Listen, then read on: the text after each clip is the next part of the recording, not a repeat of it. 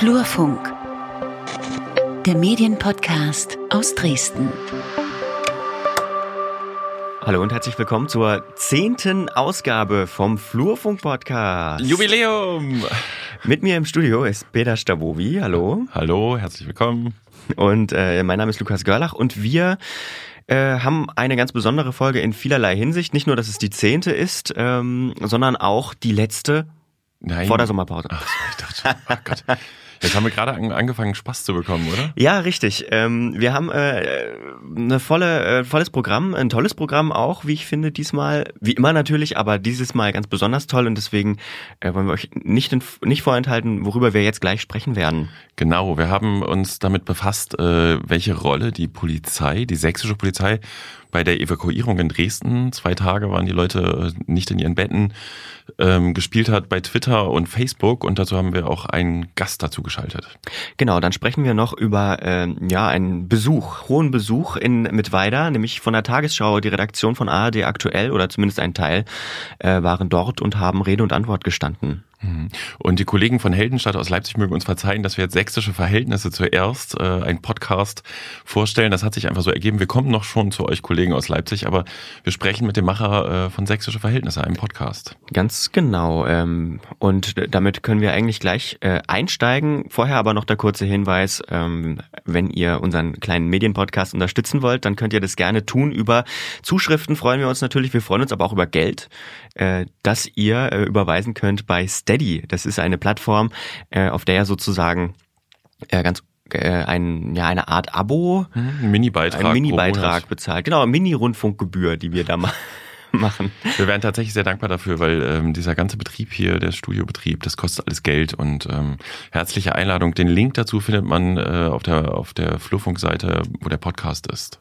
Genau. Und ansonsten äh, sechs Sterne bei iTunes dalassen. Äh, das geht nur bei uns. Also alle anderen können nur fünf Sterne bekommen. Wir können sechs Sterne bekommen. Aber Lukas, ähm, das müssen wir vielleicht auch nochmal erwähnen. Ich höre ja den äh, unseren Podcast gewöhnlich immer hinter, wenn er dann fertig ist, noch einmal durch.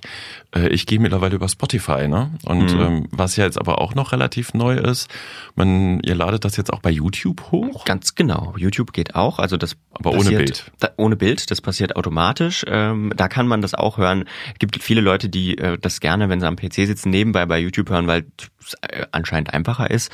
Ich kann es nicht nachvollziehen, aber es geht. Da Auf soll jeden Fall. viele, viele Menschen geben übrigens, die YouTube äh, so als Musikplattform auch benutzen, was Ja. ich auch schwierig finde, weil man ja eigentlich doch jedes Mal umschalten Und muss. das? Also, Datenvolumen. Und das Datenvolumen. Ja, okay, fangen wir mal an mit äh, dem Thema. hm. Wie hast du vorhin erzählt, du hast neulich zwei Nächte im Studio übernachtet? Das äh, haben wir früher beim Uniradio mal gemacht, wenn wir unsere Sachen nicht auf die Reihe gekriegt haben. Warum hast du zwei Nächte im, im Studio geschlafen? Weil ich so viel gearbeitet habe natürlich. Nee, Quatsch, äh, weil ich aus meiner Wohnung raus musste des Nachts. Wieso musstest du aus deiner Wohnung raus? Es gab eine äh, Evakuierung. Äh, eine Fliegerbombe wurde gefunden in der Gegend äh, von Dresden-Löbtau. Oh, du warst betroffen. Ich war Betroffener, genau. Und da äh, bot sich das Studio an als Schlafplatz. Äh, ja, die Bombenevakuierung hat Dresden zwei Tage und äh, zwei Nächte und fast drei Tage in den Abend gehalten. Wir sind aber ein Medienpodcast, wollen jetzt nicht über Lukas äh, Wohnerfahrung reden, sondern über äh, die Medienarbeit zu dem Thema. Und dazu haben wir Andreas Sabo, Redaktionsleiter Radio Dresden, aus meiner Sicht Social Media Experte, auch Funkturmautor dazugeschaltet. Hallo Andreas. Hallihallo, grüß euch, hi. Ähm, die, wir haben uns verabredet, mal über die Medienarbeit zu sprechen, zuallererst äh, aber tatsächlich auch über das Thema Social Media Arbeit der Polizei. Ich habe äh, in einem anderen Podcast äh, jemanden sagen hören, der sagte, eigentlich hat es gereicht, was die Polizei gemacht hat da an Informationen. Äh, siehst du das auch so? Gereicht ist gut, die haben sehr viel gemacht. Äh, Wir haben die ja auch gelobt, weil die haben dann ganz schön das Feuerwerk abgebrannt. Wenn ich es richtig äh, gelesen habe, haben dort vier Beamte oder Kollegen äh, die Social-Media-Kanäle während dieser Bombenentschärfung oder dieses Bombeneinsatzes bespielt. Ähm, heißt vier Vollzeitkräfte, die sich um Facebook, um Twitter kümmern. Das ist eine Hausnummer. Und äh, du hast gesagt, ihr, ihr habt die gelobt. Äh, warum? Ähm, weil die für uns äh, einen sehr unmittelbaren, schnellen, direkten Draht darstellen, vor allem via Twitter, ähm, uns aktuell mit Infos zu versorgen. Ähm, weil die das sehr sachlich gemacht haben, ohne Emotionen, weil es aber auch keine Nullinformationen waren. Also es gibt auch immer mal wieder Polizeieinsätze, da kommen dann alle halbe Stunde so Tweets, äh, verbreiten Sie keine Spekulationen, wir informieren, sobald es was Handfestes gibt. Und äh, da gab es jetzt in den letzten äh, Monaten ein, zwei Fälle, wo das über Stunden so verbreitet wurde, aber eigentlich keinerlei Information rausgegeben wurde. Das war jetzt nicht die sächsische Polizei, aber also wenn ich nichts zu erzählen habe, dann muss ich auch nichts twittern. Ähm, das machen die sehr gut. Also die haben ziemlich genau erkannt, ähm, was sind so die neuralgischen Punkte, über die ich informieren muss. Ähm, und die erzielen damit auch äh, ziemliche Reichweiten. Jetzt habe ich irgendwie schon vor einer Weile mal mitbekommen, dass äh, ich glaube beim G20-Gipfel war das, dass der der Bild-Chefredakteur die Polizei dafür kritisiert hat, sie würde ihre Grenzen überschreiten, weil sie halt äh, die Aufgabe der Medien übernimmt. Das siehst du nicht so. Es sind zwei Herzen, die da in meiner Brust schlagen. Also als Social Media Freak ähm, bin ich schwer beeindruckt, dass die Behörden auch in Sachsen da inzwischen aufgewacht sind, da jetzt so viel Ressourcen auch in die Hand nehmen, so viel Manpower sich da haben auch schulen lassen, sich auch ähm, externe Hilfe mit rangeholt haben und äh, da jetzt richtig Gas geben. Das war noch vor fünf, sechs Jahren, sah das ganz anders aus. Da gab es auch noch in den äh, oberen Etagen große Vorbehalte gegen dieses Social-Media-Thema. Hm, weiß ich. Ähm, also was das Thema angeht, äh, sage ich, äh, cool, dass es angekommen ist und äh, cool, dass es äh, so gut bespielt wird. Äh, deswegen auch dieses Lob. Ähm, damit geht aber auch schon einher, ähm, wenn es zu gut bespielt wird und wenn es über diese B2B-Kommunikation, also die Kommunikation zwischen Polizei, äh, Polizei, Pressestelle und den Medienhäusern hinausgeht, dann äh, kriegen wir irgendwann ein Problem, beziehungsweise haben wir auch schon ein Problem.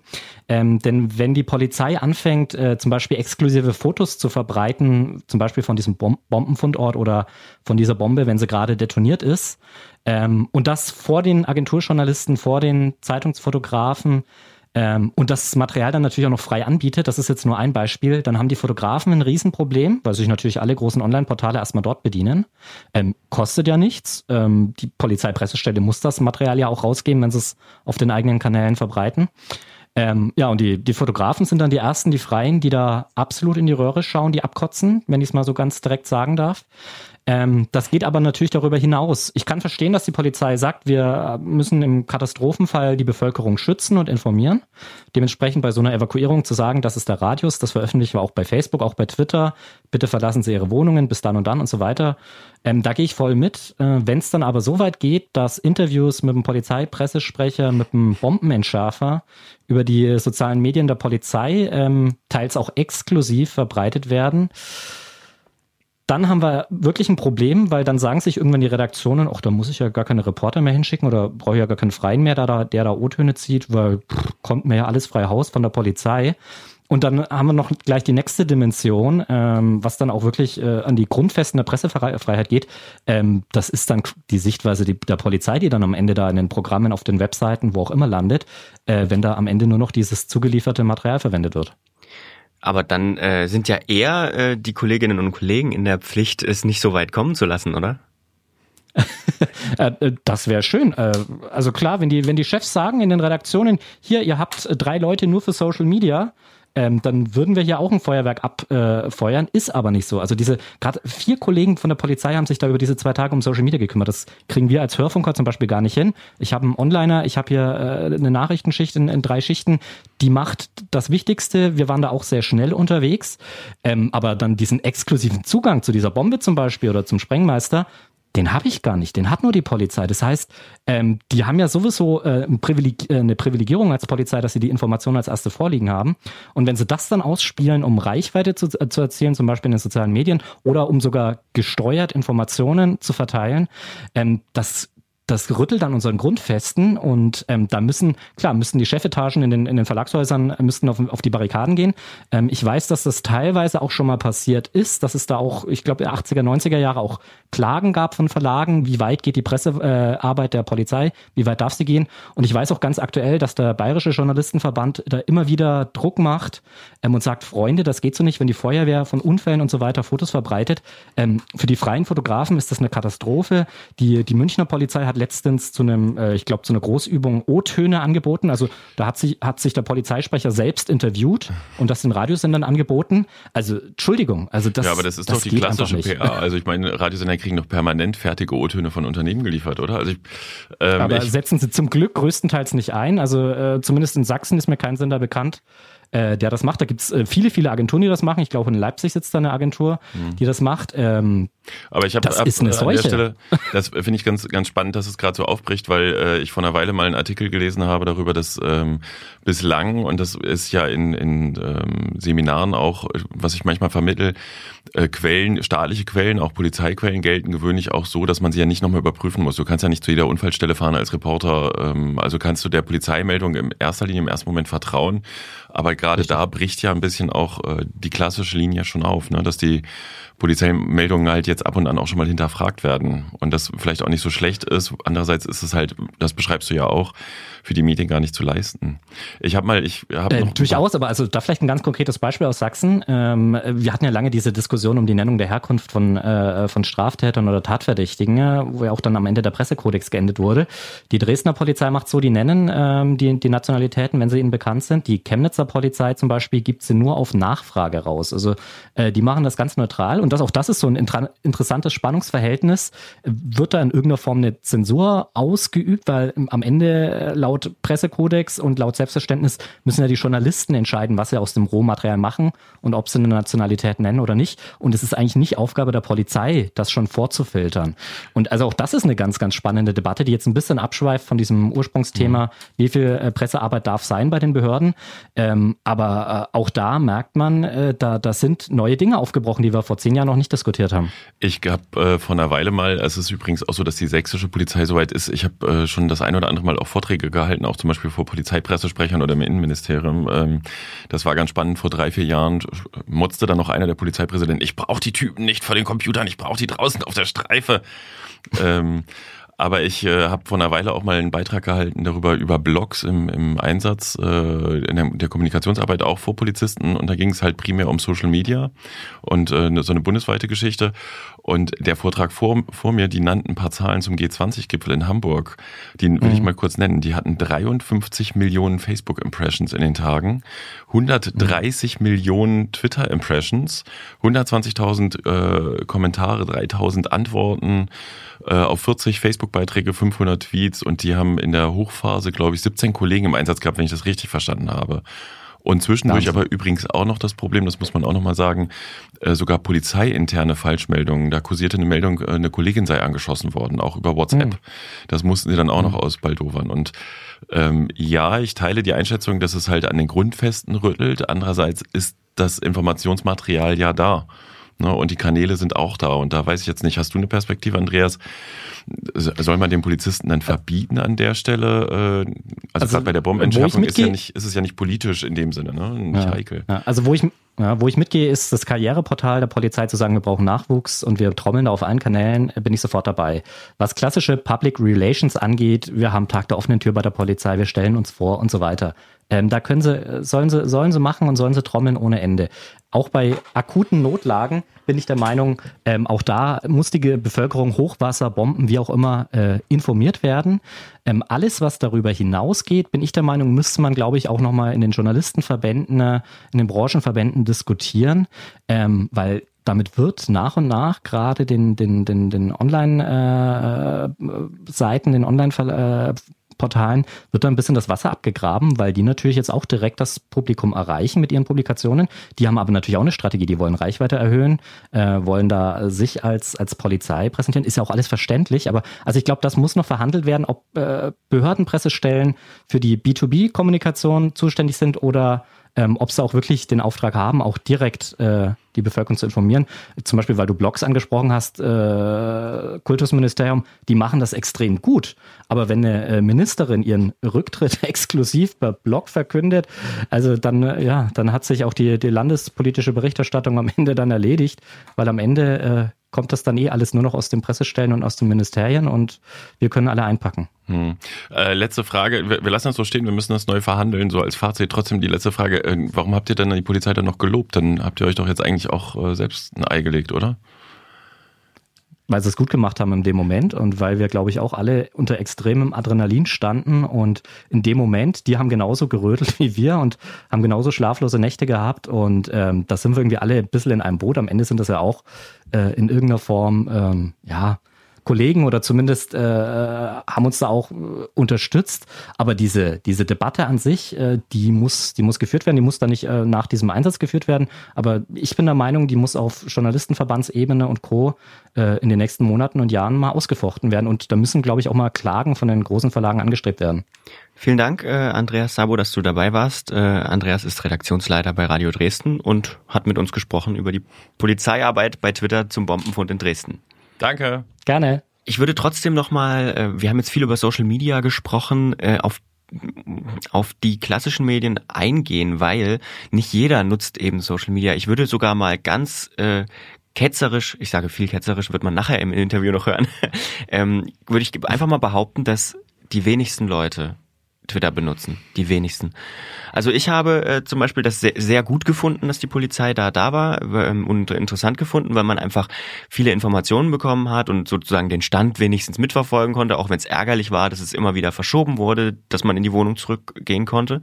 Hab auch bei Twitter äh, hier eingestellt, dass ich sofort benachrichtigt werde im Homescreen, wenn äh, die Polizei Sachsen twittert. Habe ich auch noch nie gemacht.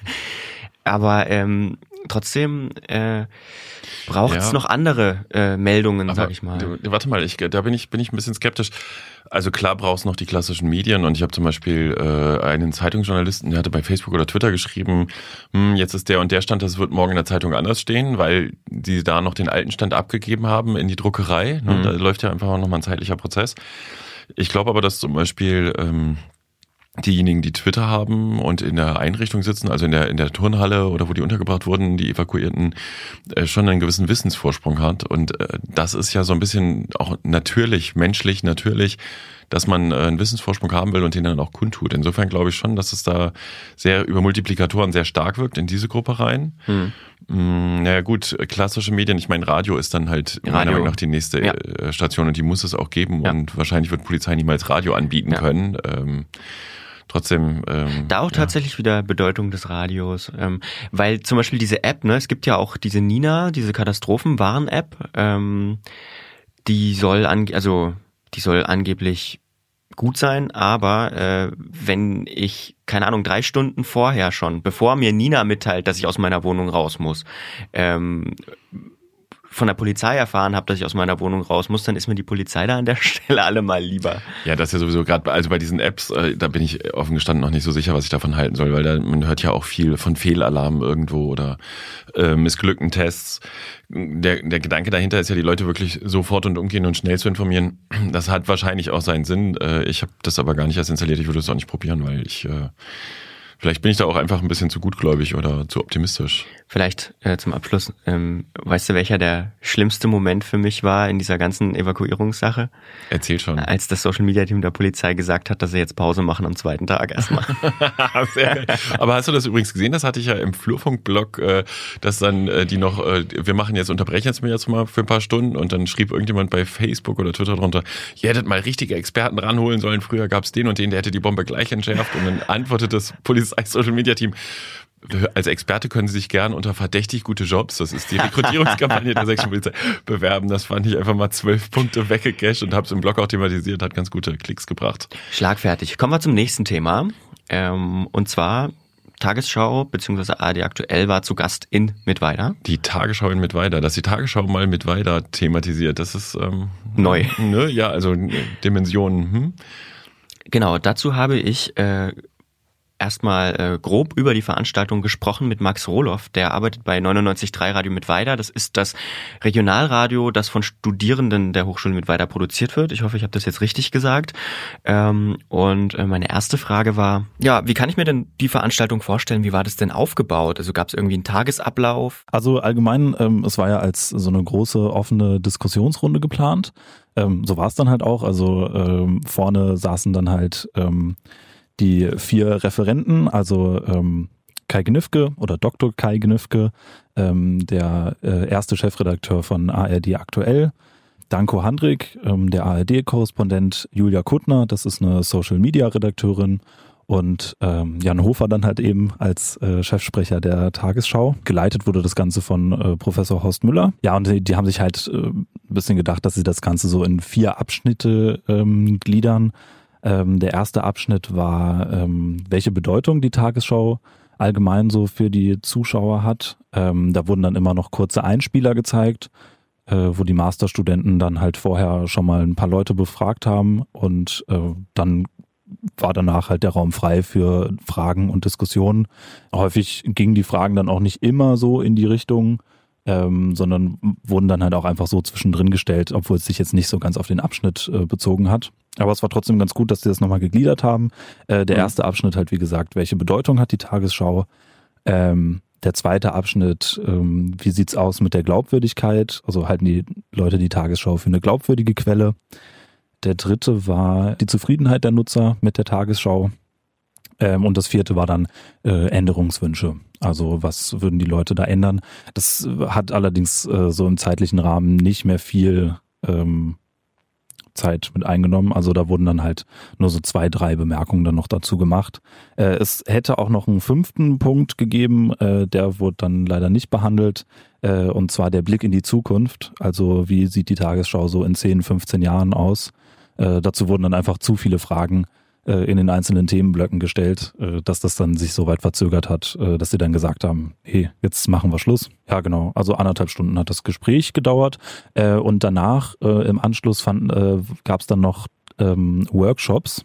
Hm. Wer war denn da überhaupt da? Also waren jetzt nur Studenten anwesend oder war das eine offene Veranstaltung, sag ich mal? Nee, es war eine offene Veranstaltung. Also es sollten ja explizit auch ähm, mit weiter Bürger ähm, damit kommen. Deswegen haben wir ja vom Radio aus zum Beispiel auch äh, Werbung gemacht und im Vorfeld wurde auch, also wurden auch viele Plakate und so weiter ausgehängt. Ähm, also es sollte explizit auch für die mit weiter Bürger sein. Es war am Ende so, dass natürlich äh, mehr Studenten da waren als Bürger, aber es waren doch auch relativ viele Leute da aus Mittweida. Was waren da so die Fragen, die da aufgekommen sind? Also ähm, ich meine, es kommt ja nicht auch alltäglich vor, dass man mal die Tagesschaumacher vom größten deutschen, von der größten deutschen Nachrichtensendung was fragen kann, face to face. Ja, es waren relativ viele Fragen, also viele auch so, so allgemeine Fragen einfach an die Tagesschaumacher. Es stand noch die große Frage im Raum, warum die Tagesschau äh, so wenig ähm, über die neuen Bundesländer berichtet oder wenn dann die Berichterstattung da ist, äh, warum die dann häufig auch ein bisschen negativer ist. Ähm, mhm. Allgemein wurden auch so ein paar Fragen gestellt, von wegen, wie da überhaupt die Nachrichtenauswahl äh, passiert so ein bisschen auch so zu den Zeiten, also wie viel Zeit dann pro Thema immer eingeräumt wird. Ähm, weil auch ein paar zum Beispiel, also das war halt auch dann nochmal so eine kleine Debatte mit dem Sport, äh, weil die einen gesagt haben, oh, es kommt ja immer zu viel Sport, äh, die anderen, ja, könnte eigentlich noch ein bisschen mehr Sport sein ähm, wo sie dann auch erstmal so ein bisschen aufgeschlüsselt haben, ja, für den Sport, da räumen wir ähm, 90 Sekunden ein, normaler Beitrag geht 1,30. Ja, so solche, solche Fragen wurden viel gestellt. Ja, und halt so ein bisschen Kritik halt auch geäußert. Ne? Also wie zum Beispiel dazu den ähm, äh, zu der Berichterstattung über die neuen Bundesländer. Da wurde dann auch so ein bisschen noch drauf eingegangen auf ähm, ja, Pegida ne? und vor allem da die negative Berichterstattung äh, am Anfang das war auch so der Punkt, wo dann Kai Gnifke ähm, auch äh, eingeräumt hat, dass sie da Fehler gemacht haben. Ähm, wo er dann halt auch meinte, ja, äh, da waren wir am Anfang, haben wir wirklich vielleicht ein bisschen zwischen den Zeilen halt einfach zu sehr äh, äh, durchscheinen lassen. Ihr dürft die nicht mögen, die sind rechts, ne? Ähm, obwohl ja. es halt gerade im Anfangsstadium ja auch einfach gar nicht so war. Ne? Äh, da hat er dann zum Beispiel noch so eine kleine Geschichte erzählt, ähm, dass da ein ehemaliger CVD aus Dresden ähm, dann bei denen mal im äh, Studio angerufen hat ähm, und die da ordentlich zusammengeschimpft hat, ähm, äh, warum sie das denn so machen würden und äh, wenn sie weiter äh, so darüber berichten würden, dass es dann äh, halt eher ins Gegenteil äh, kehren würde. Ne? Also dass dann sich viel mehr Leute irgendwie nochmal dagegen wenden würden und noch mehr abschirmen würden, als sie es sowieso dann schon tun. Vielleicht können wir mal ein kurzes Fazit ziehen. Ähm, wie hat es auf dich gewirkt? Also war das eher eine, eine Werbeveranstaltung? Ist es nötig oder ist es einfach nur eine Reaktion auf, naja, die Vorwürfe, die man in letzter Zeit immer hört, die klassischen Medien würden da in ihrem Elfenbeinturm sitzen und ihr Programm machen, ohne mit den Leuten zu sprechen? Also ich, ich würde nicht sagen, dass es eine Werbeveranstaltung war, weil sie ja auch offen Kritik zugegeben haben und ja auch gesagt haben, wir wollen von euch Kritik. Also ich habe nachher zum Beispiel auch mal mit äh, Professor äh, Müller dann nochmal gesprochen, der meinte, es war ihm auch ein bisschen zu lasch. ähm, Jan Hofer meinte halt irgendwie, dass, dass das genau den Schnitt abbilden würde, den er so kennt. Ähm, ja, aber wir haben ja im Vorfeld auch äh, mit Kai Gnifke nochmal darüber geredet und dem liegt das schon sehr am Herzen, äh, da auch ähm, halt eben nicht zu sagen, wir sitzen im Elfenbeinturm, sondern wirklich in den direkten Dialog zu treten. Und äh, die hatten ja schon mal ähm, so ein Projekt, äh, sag's mir ins Gesicht.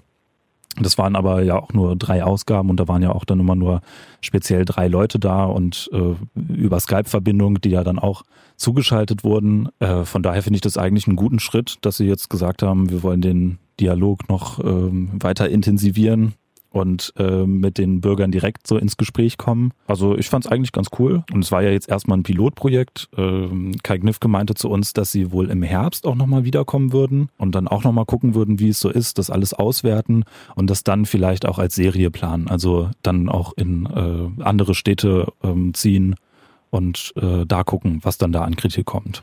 Das hört sich jetzt fast so an, als hätte man dabei sein müssen, äh, Lukas. Ich finde wirklich spannend, was der Kollege da erzählt. Ähm, was mich jetzt gerade beschäftigt ist, diese Form der Kritik, die die Tagesschau-Leute da einsammeln, das ist doch überhaupt nicht repräsentativ.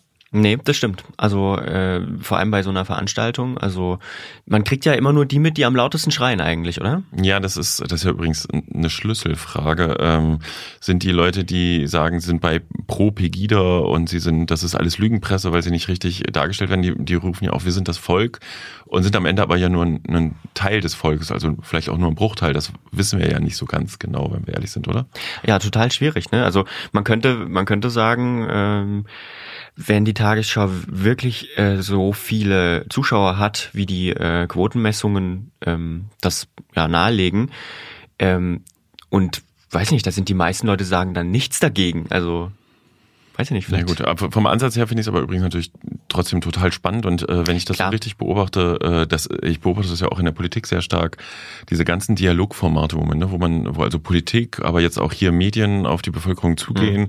und das Gespräch suchen und äh, auch ein bisschen versuchen zu vermitteln quasi, was sie da eigentlich tun und warum sie das tun zeugt ja schon davon, dass es auch offensichtlich da so einen, so einen Bruch gibt oder äh, ja. Ich, finde es auch total wichtig und gut, dass das jetzt mal passiert, ne? Also weil ähm, das ist einem irgendwie als Medienmacher immer gar nicht so klar, aber die meisten Leute äh, wissen einfach überhaupt nicht, wie Medien produziert werden. Ne? Wenn ich jetzt zum Beispiel, ich weiß nicht, jetzt fällt mir kein gutes Beispiel ein, aber wenn man jetzt, äh, ist ja dasselbe wie wenn du jetzt mit einem Automechaniker sprichst, ne? du weißt auch nicht, wie dieser Motor wirklich aufgebaut ist, äh, könnte man jetzt auch nicht erfragen, warum auch. Äh, und bei den Medien ist es wahrscheinlich genau dasselbe. Also die Arbeitsabläufe sind einfach vielen Leuten nicht klar. Und äh, einfach um da mal offene Fragen zu beantworten, ist es schon gut, auf die Leute zuzugehen. Und ähnliches hat auch Jan Hofer äh, gesagt in einem O-Ton, den wir auch von den äh, Leuten von Radio mit weiter bekommen haben. Ich kann ja auch von keinem Zuschauer erwarten, dass er weiß, warum so etwas funktioniert und wie es funktioniert. Aber das kann ich ihm erklären. Und das ist das, was wir heute versuchen. Und wir versuchen es natürlich jetzt nicht nur für einen begrenzten Kreis von 150 Leuten oder wie viele auch immer da waren, sondern wir erwarten natürlich schon, dass das, was wir jetzt in diesem Gespräch machen, auch weitergegeben wird. Also dass das ein Thema äh, auch in den Medien dann ist, vor Ort, darüber berichtet wird. Mehr können wir eigentlich nicht tun. Also er, Jan Hofer ist Chefsprecher der Tagesschau, das habe ich gerade noch vergessen zu sagen. Der ein oder die andere wird diese Stimme erkannt haben. Das, aber jetzt, wenn du das Automechaniker-Beispiel beibehältst, mhm. du erklärst dem Automechaniker ja aber auch nicht, was du erwartest, wie er das Auto baut. Ne? Also von ja. wegen guter Journalist, schlechter Journalist, die Leute haben alle eine hochkarätige Ausbildung, dass ich das jetzt Obwohl, sage. Also, wir erklären, wir erklären den Leuten dann schon irgendwie, wie die, wie die, also das Beispiel hinkt an allen Ecken und Enden, das habe ich mir jetzt aus den Fingern gesaugt, aber ähm, irgendwo erklärst du es ihm schon. Du sagst ihm zwar nicht genau, wie er was genau machen soll, aber man sagt ja schon, na du, ähm, hier die, die Emissionswerte, die gefallen mir aber nicht. Oder bau doch mal ein Elektroauto oder Hast mach doch mal das. Natürlich mach jedes Mal, mach also, jedes Mal. Nee. nee, Quatsch, aber ich sag mal so, auf politischer Ebene macht man das natürlich. Also ich finde, was ich jetzt wirklich gut finde, eigentlich bin ich ja tatsächlich auch dafür, den Leuten ganz viel zu erklären, wie Medien funktionieren, ähm, was so die Rahmenbedingungen sind, warum bestimmte Prozesse wie laufen. Und ich finde es auch gut, wenn eine Tagesschau-Redaktion an der Stelle reflektiv unterwegs ist und den Leuten das auch nochmal mitteilen will. Ähm, Was diese ganze Sache auf jeden Fall auch zeigt, ist, welche Verantwortung die Redaktionen haben, wenn sie zur Einschätzung kommen. Und dass es aber ohne Einschätzung auch nicht geht. Mhm. Ne, ich bringe das häufig auch in so, so in Schulungsveranstaltungen. Der Journalist kann natürlich sagen, es gibt jetzt, was weiß ich, so und so viel mehr Milliarden für, was weiß ich, die Energiewende oder so. Aber er muss das doch auch in Relation setzen, zu sagen, das ist viel, das ist wenig. Das heißt, ein Journalist muss immer auch eine Einordnung vornehmen da kommt er gar nicht drum herum. Sonst ist er kein guter Journalist. Und ich glaube, das ist äh, was, was man gar nicht oft genug wiederholen kann, den Leuten draußen zu erklären, warum es meinungsfreien, neutralen, der wird immer neu gefordert, wir brauchen neutralen Journalismus. Mhm. Das gibt es nicht, das geht nicht. Na, schon in dem Moment, wo jemand eine Meldung auswählt, hat er die erste Entscheidung getroffen, das ist ein Thema, das ist kein Thema. Und das muss klar sein und ich glaube, auch dafür ist so eine Medienvielfalt ja auch ganz wichtig, ne? Oh, Medienvielfalt ist ein Riesenthema, weil sie ja tatsächlich äh, sich gerade nochmal komplett verändert, was, was jetzt die sozialen Medien betreffen. Aber ähm, ja, die ist auch tatsächlich extrem wichtig. Ja, und ähm, das wurde mir zum Beispiel klar, äh, als ich diese Interviews gehört habe mit Jan Hofer und Kai Knifke, also dem, äh, dem Chefredakteur äh, der von ARD aktuell. Ähm, die wir zugespielt bekommen haben. Ähm, zugespielt, zugespielt bekommen. So investigativ zugesteckt. Ja, genau. Ähm, dass man viele Sachen gar nicht weiß. Also hatte äh, Max ja auch angesprochen, dass die Frage war, warum ist denn das so teuer? Warum kostet denn das Tagesschau-Studio paar Millionen Euro oder so? Das ist ja wirklich ein hochmodernes Studio. Äh, und Jan Hofer hat da ein ganz gutes Beispiel gebracht mit Sachen, ähm, die man, wenn man nicht in dem Medienalltag drin ist, mit denen wir gar nicht, mit denen man gar nicht rechnet. Nämlich unter Umständen, wie teuer so eine äh, Berichterstattung über eine Atomkatastrophe in Fukushima sein kann 2011. Könnten Sie sich vorstellen, dass wir darüber nicht berichten? Natürlich nicht. Man kann jetzt sagen, das ist in Japan, ist weit weg, aber wenn da ein Atommeiler hochgeht und die Wolke bis nach Deutschland zieht, dann betrifft uns das sehr wohl. Als das passierte, haben die japanischen Kabelbetreiber die Gebühren hochgesetzt, dass wir mit 15 Millionen in die Miese gegangen sind. Und dagegen können wir uns nicht wehren. Das war Geld, das hätten wir gerne für etwas anderes ausgegeben, weil wir es ja einsparen müssen irgendwo anders. Aber das ist so in der heutigen Welt. Es gibt immer Gewinner und Verlierer von Situationen, das kann man nicht ändern. Ja, spannendes Beispiel für Kosten. Ne? Also tatsächlich, auch, ja. ist, wenn man sich anschaut, auch äh, wie viel Personal dahinter steckt und wie viel Technik in so einem Studio, äh, ja, das ist aber auch, ey, ist schon wieder so, so spannend. Die Leute Facebook, das ist alles ein riesiger Stammtisch. Warum ist das Fernsehen so teuer? Warum hm. zahle ich so große Gebühren? In der Autowerkstatt, wir bleiben dabei, gehen sie da auch nicht zum Mechaniker und sagen, zieh die Schraube noch mal fester. Die muss aber ein bisschen fester gezogen werden von dir, weil sie das überhaupt nicht können. Also müssen sie doch auch mal den Leuten, die, die geben das Geld doch nicht Jubel die Jubel aus, sondern sie brauchen das. Ja, wir können noch mal darüber schreiten, wie viel Geld der öffentlich-rechtlich für was braucht, aber ah, so ein bisschen Vertrauen und Kompetenz manchmal, hm, das gibt mir doch Kompetenz zu trauen. Äh, also ich weiß nicht. Ja. Wollen wir vielleicht ein versöhnliches Ende finden zu dem Thema? Ja, mach mal. Hast du eins? Ja, habe ich. Und zwar kommt das von Kai Gnifke, denn der meint, bei allem Gemeckere und allem äh, Populismus ähm, sei eine Sache ganz wichtig, nämlich die Journal den Journalismus hochzuhalten und die journalistischen Tugenden hochzuhalten. Ich finde, es sind die spannendsten Zeiten für Medienmacher überhaupt. Das ist wahnsinnig anstrengend geworden. Die Veränderungen sind so schnell und so dynamisch, ähm, dass man es manchmal verflucht und sich wünschte, oh, ich würde gerne einfach mal drei Monate am Stück nur Programm machen. Die Zeiten werden aber nicht mehr wiederkommen. Es bieten sich wahnsinnig viele Chancen. Ich finde, Journalismus ist im Moment eigentlich ein Traumberuf und mein Tipp wäre tatsächlich auch, guten Journalismus hochzuhalten. Also auch in Zeiten der Beschleunigung und der Fülle von, von Material ähm, klaren Kopf zu bewahren und eine, echt eine, eine ganz klare Schiene zu haben, einen klaren Kompass äh, und sich nicht kirre machen zu lassen und sich nicht äh, verleiten zu lassen, äh, nur noch das zu transportieren, was knallt oder was schnellen, auch kommerziellen Erfolg verspricht, sondern äh, journalistische Tugenden auch in der digitalen Welt hochhalten. Ah, das war jetzt aber wirklich ein hübsches Plädoyer zum Schluss, wo ich jetzt eigentlich gleich nachschenken kann. Das muss finanziert werden und äh, wir können auch nochmal drüber reden, wollen wir mit der sächsischen Polizei nochmal darüber sprechen, aber das machen wir nicht. Wir gehen über zum nächsten Thema. Äh, danke nochmal an die Kollegen aus Mittweida für die Zuarbeit ne, und den O-Ton. Ganz genau, auf jeden die, Fall. Das letzte war übrigens eine Antwort auf die Frage, äh, was für Tipps er denn den jungen Journalistinnen und Journalisten in Mittweida mit auf den Weg geben kann. Sucht euch einen richtigen Job, hätte ich gesagt. Aber gut, äh, komm, wir hören ja auf. Oder macht einen eigenen Podcast. Perfekte Überleitung. Einen hört einen eigenen Podcast, nämlich unseren und macht einen.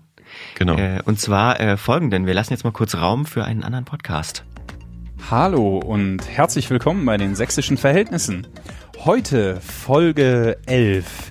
Ein bisschen Rückblick und Vorausschau und tolle Menschen zum Gespräch. Ja, äh, so geht's regelmäßig jetzt los, äh, relativ regelmäßig. Und zwar beim Podcast äh, Sächsische Verhältnisse. Mhm. Ja, habe ich, hab ich auch tatsächlich noch keine Folge komplett. Doch, eine habe ich, glaube ich, komplett gehört, aber der Kollege hat echt spannende Gesprächsgäste, ne? Ja, auf jeden Fall. Also ähm, ich kannte den bis auf die, vor der Sendungsvorbereitung überhaupt nicht, also Schande auf mein, mein Haupt. Wie kann ähm, das denn sein? Du bist doch hier der Podcast-Fachmann. Ja, das stimmt, aber der war mir einfach irgendwie nicht, äh, nicht präsent Ins Visier gekommen. im Kopf. Ja, Na, hätte ich doch Ahnung, im Flurfunk drüber schreiben sollen. Ich habe es einfach nicht geschafft zeitlich. Ja, aber jetzt ist es ja dabei. Ähm, der Kollege heißt Jan Witzer und ähm, ja, macht seit zehn Folgen, wie wir gehört haben, schon in diesen äh, elf Folgen jetzt mittlerweile. Er ist uns ein voraus. Er ist uns eine voraus. Wir müssen das geben. Ähm, diesen Podcast, äh, in dem er mit äh, Politikern und äh, wichtigen Persönlichkeiten aus Sachsen spricht über sächsische Verhältnisse. Und äh, auch ihn habe ich vorher äh, interviewen können bevor unserer Aufzeichnung und mit ihm äh, gesprochen. Und jetzt begrüßen wir ganz herzlich bei uns im Podcast den Podcaster Jan Witzer. Hallo, grüß dich. Ja, schön, dass du Zeit gefunden hast. Ähm, gleich mal vorweg, was meinst du denn mit sächsische Verhältnisse? Ja, das ist ja kein Begriff, den ich erfunden habe, sondern ich nutze ja im Grunde nur als Label, was andere geprägt haben. Vor allen Dingen ähm, äh, in den Zeitungen der, der letzten Jahre war davon zu lesen, da hat man von den sächsischen Verhältnissen gesprochen, wenn über Sachsen berichtet wird und die eine oder andere politische, mediale oder polizeiliche Absonderheit ähm, äh, berichtet werden sollte. Und da sprach man dann gerne von den sächsischen Verhältnissen. Also schon eher negativ äh, aufgeladen. Na, so ist der Begriff ja besetzt ja. bisher. Also das ist eher bedauerlich und ich versuche das ein wenig zu ändern. Wie versuchst du das? Also worum geht's in deinem Podcast grob? Na, es geht ganz grob um Sachsen, Sächsinnen und die ähm, Verhältnisse, die sich hier abspielen. Ähm, ich treffe Menschen und spreche mit Menschen, die in Sachsen leben, aus Sachsen kommen oder für und in Sachsen Verantwortung tragen und äh, lass mir von ihnen dann die zum Teil besondere Situation im Freistaat erklären. Und ganz oft stellt sich am Ende raus, naja, so besonders ist das jetzt auch nicht. Also wir könnten auch baden-württembergische Verhältnisse oder bayerische Verhältnisse haben, haben wir wahrscheinlich auch am Ende. Aber die sächsischen Verhältnisse sind eben immer irgendwie besonders im Fokus, weil wir nicht nur auf der Landkarte rechts unten liegen, sondern weil viele meinen, auch den braunen Freistaat mhm. ähm, damit assoziieren zu können. Ich frage jetzt mal ganz ketzerisch ähm, von Podcaster zu Podcaster. Ähm, was machst du beruflich? Der Podcast ist es sicherlich nicht. Na doch, natürlich lebe ich davon. Also wir skypen ja jetzt auch gerade von meiner Finca in Mallorca. Habe ich mir gedacht. Ja, eben. Nee, da hast du recht. Das ist tatsächlich ein Projekt. Ich bin ähm, arbeite für die evangelische Jugend und bin dort als Referent für gesellschaftspolitische Jugendbildung angestellt. Und der Podcast ist ein Projekt, der politischen Jugendbildung, also neue Medien, neue Kommunikationsformen für die politische Bildung erschließen. Und ähm, der Outcome sozusagen, das Besondere an diesem Projekt ist, dass es das neben zum Beispiel den Jungs von der Lage der Nation so viele große politische oder regionale Politikerklär-Podcasts gibt's noch nicht. Und jetzt passiert Folgendes, dass ich sozusagen dann Kolleginnen und Kollegen im Bundesgebiet besuche, ihnen erkläre, wie ich podcaste, wie man es also machen könnte und ähm, wie so eine Sendung aufgebaut werden könnte und so weiter und so weiter. Es ist im Grunde ein Multiplikationsprojekt. Ähm, ähm, und wo kam da die Initialzündung her, die Idee? Also warum Podcast, könnte man auch fragen? Weil, also, weil ich leidenschaftlicher Podcast-Hörer bin. Immer dann, wenn ich Gelegenheit habe, in Straßenbahn, Bus, Auto oder ähm, irgendwie unterwegs bin und, und Zeit habe, dann höre ich echt gerne auch Laber-Podcasts. Also dann können die eigenen Gedanken fließen und man nimmt so das eine oder andere mit. Und ich habe gedacht, es muss doch auch möglich sein, so über ähm, Gesellschaftspolitik sprechen zu können, dass Menschen in der Straßenbahn hören ähm, und ihre Gedanken dazu schweifen lassen. Das war die Idee. Und dann hat mich ganz ehrlich auch die, die technische Lernkurve ein bisschen gereizt. Also wie Videos funktionieren, da haben wir alle eine Idee.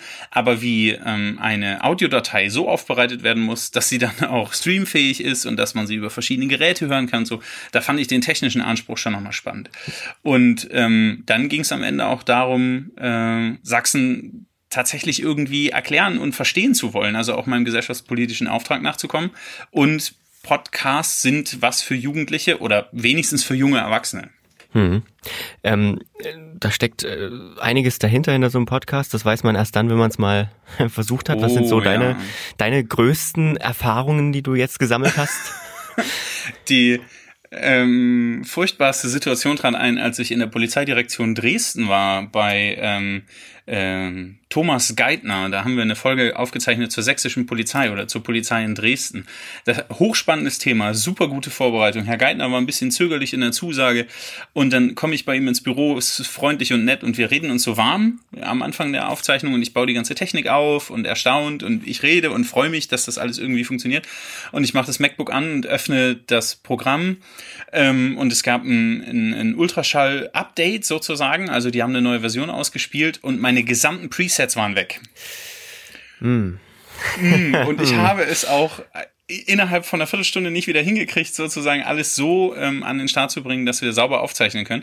Weil ich hatte dann Sorge, wenn jetzt irgendwas schief geht, dann habe ich mit ihm eine Folge gemacht und die ist aber nirgends ähm, so auffind- und verarbeitbar, dass es weitergeht. Und er war unglaublich geduldig, hat sich, glaube ich, auch ein bisschen, bisschen gefreut, dass auch bei anderen technisch mal was schief geht. So. Und wir haben einen zweiten Termin vereinbart und dann bin ich mit einem sauberen Preset gekommen und konnte, wir konnten die Sendung ganz fein fahren. Ja, schön, dass das, äh, schön, dass das noch geklappt hat. Ähm, Gibt es denn, äh, wenn es um Politik geht, in, in Medienformaten im weitesten Sinne, dann äh, steckt bei vielen Akteuren immer ein, ähm, ja, ein politisches, äh, ja, ein politischer Hintergedanke dahinter. Ist das bei dir so? Also ja, auch ich habe, ich muss es zugeben, auch ich habe politische Hintergedanken. Jetzt bei diesem Projekt aber tatsächlich eher einen aufklärerischen. Also ich möchte, dass Menschen sich Zeit nehmen und dafür ist ein Podcast-Format auch sehr gut geeignet. Wir schaffen bisher jede Sendung unter 60 Minuten, aber viel kürzer geht's fast nicht. Das ist richtig ärgerlich. Ähm, ich wollte eigentlich mal so bei, bei äh, 35, 40 Minuten landen, aber irgendwie, man verredet sich dann doch. Mhm. Ähm, und mir geht es darum, Menschen eine Möglichkeit zu geben, ihre Perspektive, ihre Entscheidungen, ihre, ähm, ihre Verhaltensweisen deutlicher zu erklären. Und so kommt es dann eben auch, dass ich ähm, mit Frauke Petri einen Podcast gemacht habe und mit Frank Richter einen Podcast gemacht habe und mit die nächste Folge dann ähm, mit Jule Nagel von der Fraktion der Linken machen werde. Also ich habe sozusagen da relativ geringe politische Berührungsängste. Ähm, manchmal spürt man mir, glaube ich, auch meine persönliche Position ab an der einen oder anderen Stelle, aber grundsätzlich geht es mir darum, mit dem Format Menschen Raum und Zeit zu geben, zu erklären, was sie beschäftigt und was sie bewegt, solange es nicht menschenverachtend oder rassistisch oder gruppenbezogen menschenfeindlich wird. Dann ist bei mir auch der Ofen aus. Und wie gehst du vor, wenn du ähm, wenn du die Gäste aussuchst, also so thematisch oder, also du hattest ja zum Beispiel eine Folge mit dem Landesschülerrat mit Noah Wehn mhm. und ähm, danach mit äh, Christian Piwatz, die bezogen sich ja auch, also mit dem Kultusminister, die bezogen sich ja direkt aufeinander. Also wie gehst du da vor bei deiner Auswahl? Naja, es gibt große Themen im Freistaat. Ähm, aktuell nach wie vor heißt das ganze Thema rund um Schule, Bildung, Freizeitgestaltung und so weiter. Und dann war klar, ich möchte gerne mit dem Kultusminister darüber reden und seine Perspektive, seine Position dazu hören. Und habe gedacht, das ist jetzt auch ein bisschen einseitig, wenn nur der reden darf, der ähm, Letztverantwortung trägt und sich gerade irgendwie kümmern muss, dass das, das sozusagen nicht der Karren aus dem Dreck, aber der Kahn wieder sauber auf der Elbe fährt. Ähm, und dann habe ich gedacht, es ist doch sinnvoll, auch mit dem Landesschülerrat, also äh, im Grunde der Gegenseite der Interessensvertretung von Schülerinnen und Schülern im Freistaat zu reden.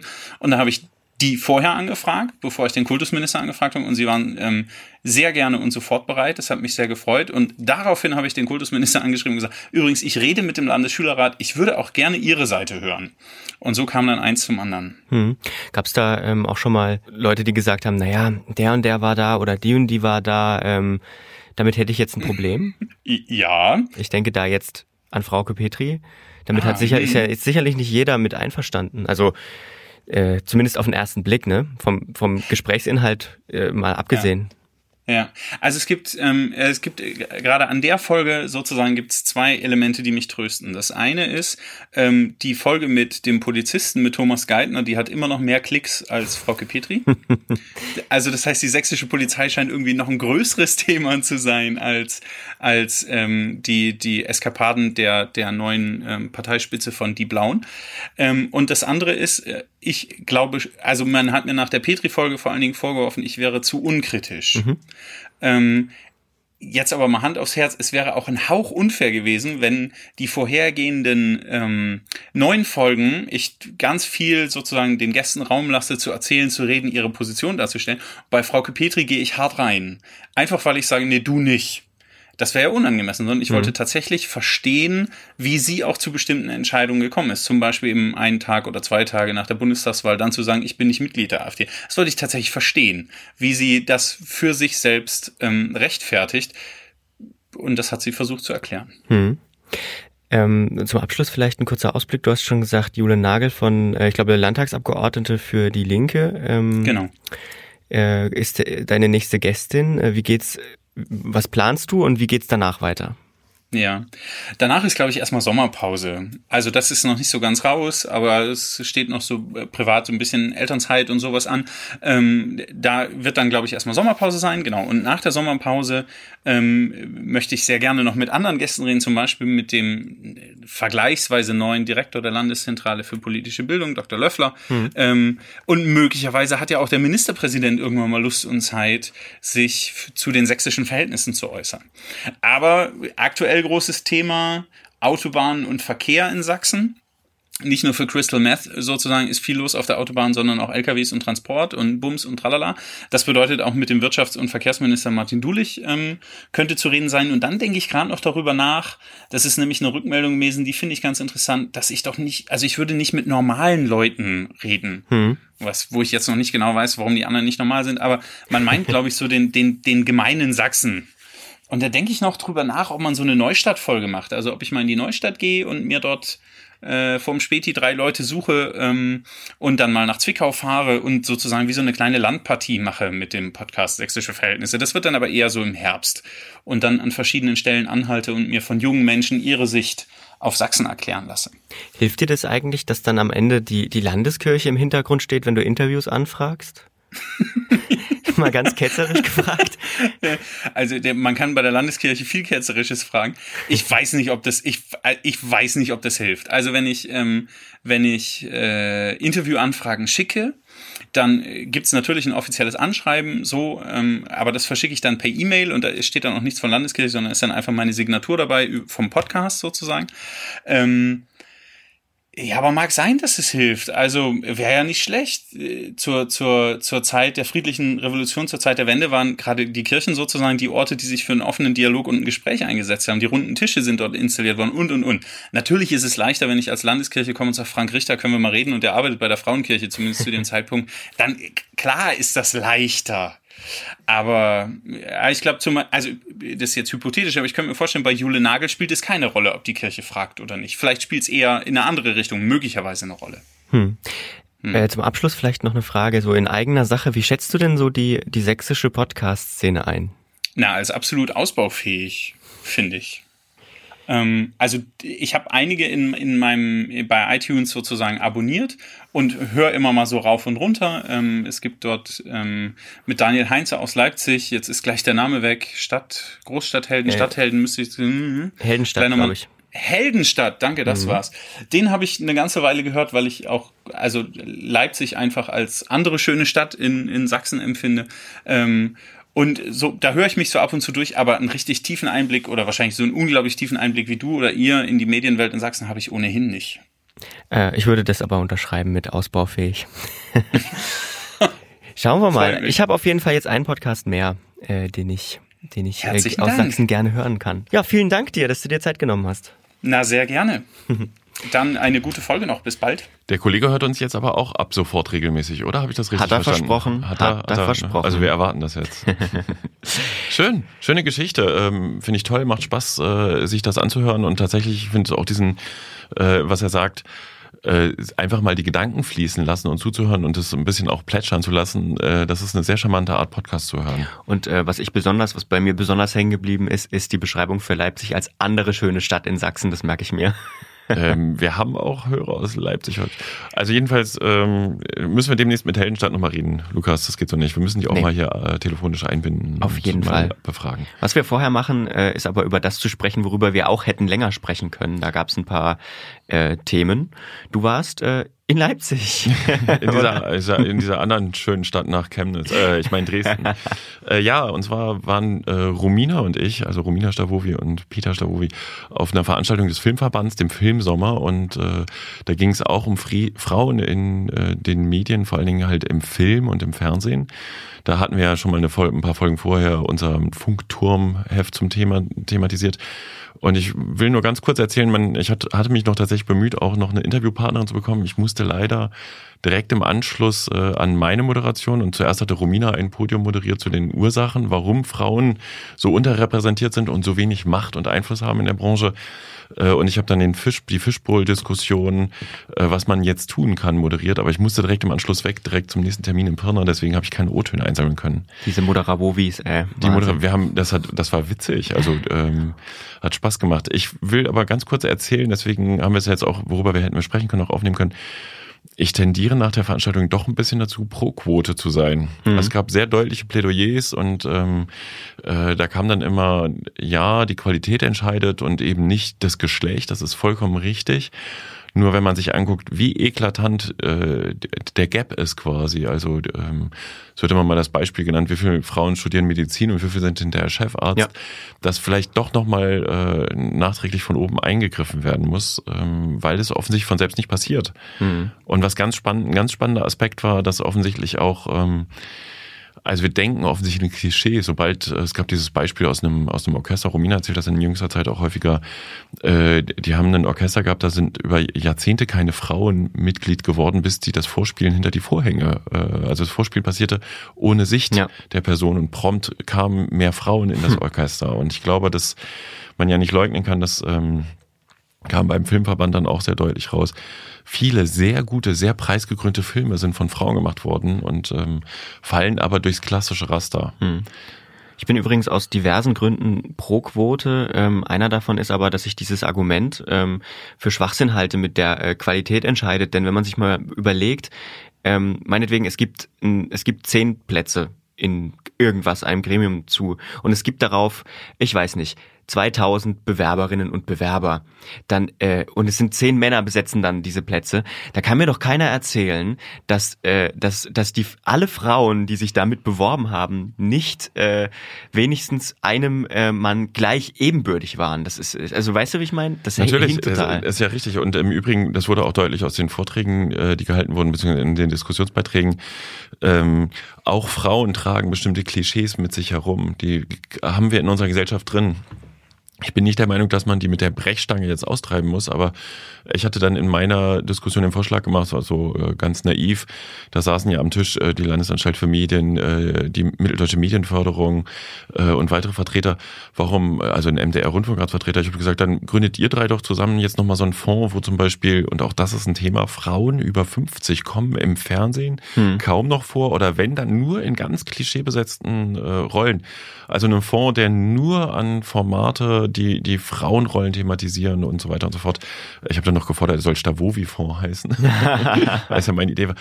Skeptische Blicke, aber tatsächlich wäre vielleicht auch nochmal eine Überlegung, also ein Punkt ist sicher, das haben wir mit der Funktürmen auch gemacht, das Thema muss thematisiert sein, weil das ändert das Denken. Ich gucke jetzt auf Fotos bei, bei Zeitschriftenproduktionen auch die ganze Zeit schon immer wieder, hä, wie ist denn der Männer-Frauen-Anteil? Mhm. Warum ist denn das so? Äh, damit bilden wir ja auch diese Klischees ab und das kann man durchbrechen. Äh, aber unter Umständen wäre es auch nochmal sinnvoll, vielleicht mal drei Jahre alle Posten nur mit Frauen zu besetzen. So, das ähm, ist jetzt sehr provokant, aber naja, lange Rede, kurzer Sinn. Ich fand es toll, dass es die Veranstaltung gab. Ich glaube, da sind echt richtig gute Mehrwerte für die Teilnehmenden. Und es waren auch übrigens waren 50 Frauen, 30 Männer vom Verhältnis. Das äh, haben auch viele gesagt, dass sie es richtig gut finden, wie da die Geschlechterverteilung schon mal auch jetzt anteilig war.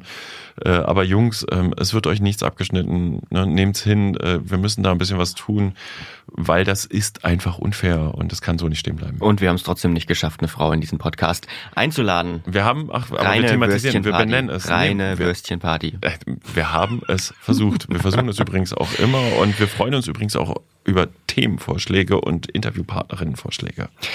Nächstes Thema, worüber wir hätten sprechen können, dürfen Journalistinnen und Journalisten als Privatperson äh, zur Anti-AfD-Demo nach Berlin fahren? Ja, und das dann bei Facebook auch noch äh, feiern und Anti-AfD-Sprüche klopfen. Das war ja eine Debatte, die äh, der Kollege Martin Machowetz, Leiter des Zeitbüros in Leipzig, angetreten hat, äh, losgetreten hat mit einem, mit einem Tweet einfach nur, dass er das ziemlich unpassend findet und man kann dann am nächsten Tag ja nicht mehr wertfrei über die AfD berichten. Mhm.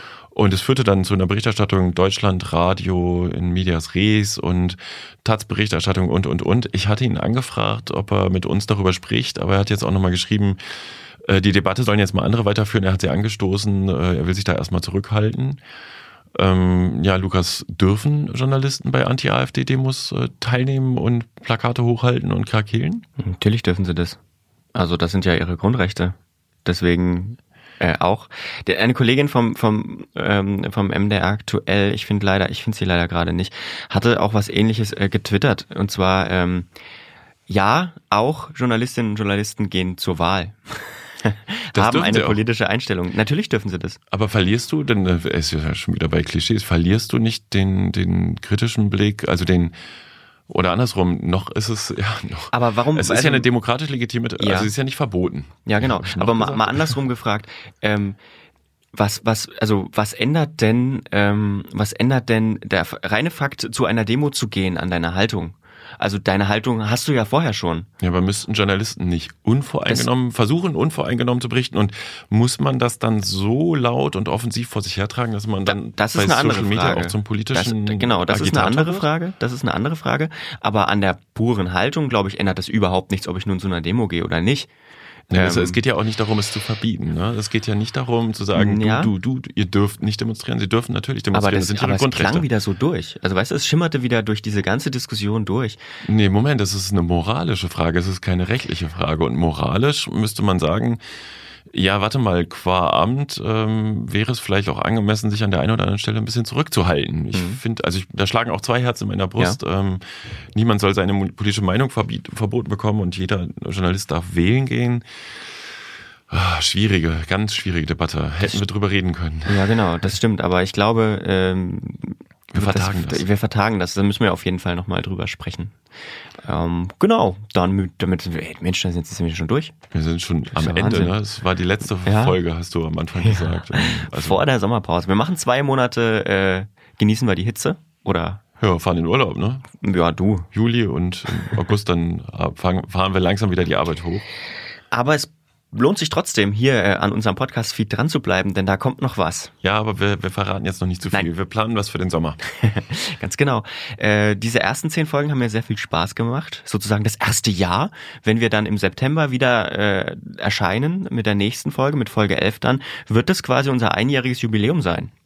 Cool. Es Ja. macht übrigens tatsächlich einen übelsten Spaß und ähm, wir fordern ja mal auf auf Feedback, aber das, was wir bekommen, das gefällt mir auch gut übrigens. Ne? Also und wir kriegen gutes Feedback, oder? Jo.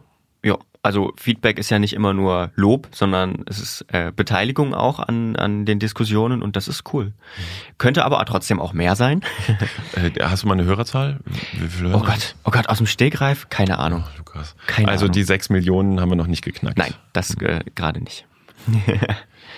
Ja, dann verabschieden wir uns damit, ne? In die Sommerpause. Liebe Hörerinnen, Hörer, ihr könnt uns unterstützen, ähm, ihr könnt uns auch nur einfach hören, ihr dürft uns gerne Feedback geben. Ähm, vielen, vielen Dank fürs treue Dabeibleiben. Eine Einfachtonproduktion 2018.